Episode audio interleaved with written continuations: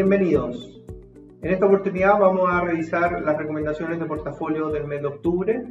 donde tres factores destacan eh, para, este, para este posicionamiento que estamos recomendando a corto y mediano plazo.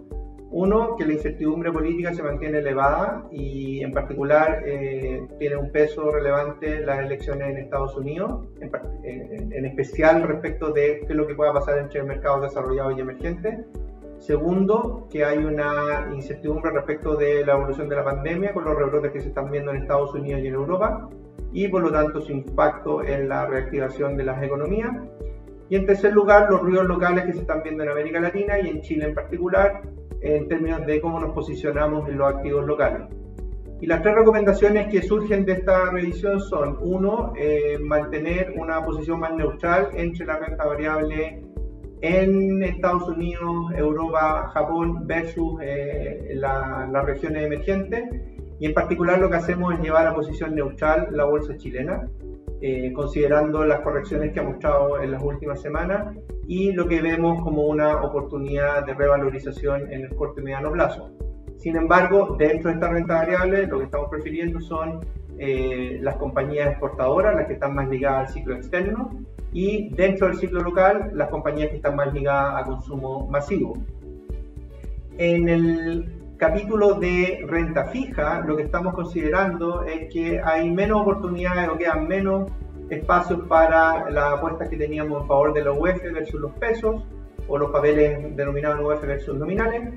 Y eh, de alguna manera lo que estamos entonces haciendo es mantener una posición más neutral entre esos, entre esos dos activos, considerando que las expectativas de mercado implícitas en los precios ya se han alineado bastante con nuestro escenario base de una inflación en torno al 2,3% a fin de año y de 2,8% hacia el cierre del 2021 y por lo tanto no tenemos mayores diferencias en ese, en ese plano.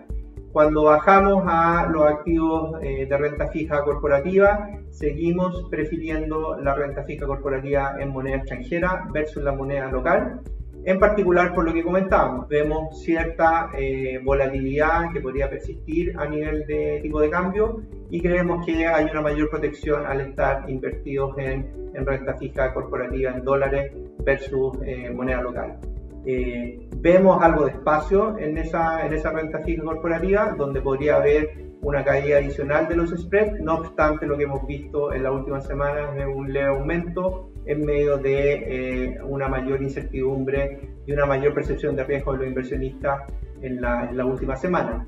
Pero la visión sigue siendo eh, positiva en ese activo de cara al cierre del año cuáles son los riesgos latentes que siguen dándose en torno a este, a este portafolio, que los niveles de incertidumbre eh, se han elevado respecto de los mínimos que alcanzamos por ahí por eh, agosto-septiembre y eh, de alguna manera entonces el monitoreo de cómo siga el proceso electoral en Estados Unidos y cómo siga la contención más focalizada de los rebrotes de pandemia en las economías desarrolladas va a estar determinando de alguna forma cuál es el nivel de percepción de riesgo que tienen los inversionistas, cuál es el nivel de refugio que buscan en el dólar a nivel global y por tanto cuál es el impacto que vamos a tener en los activos de mercado emergentes en el corto y mediano plazo. Muchas gracias.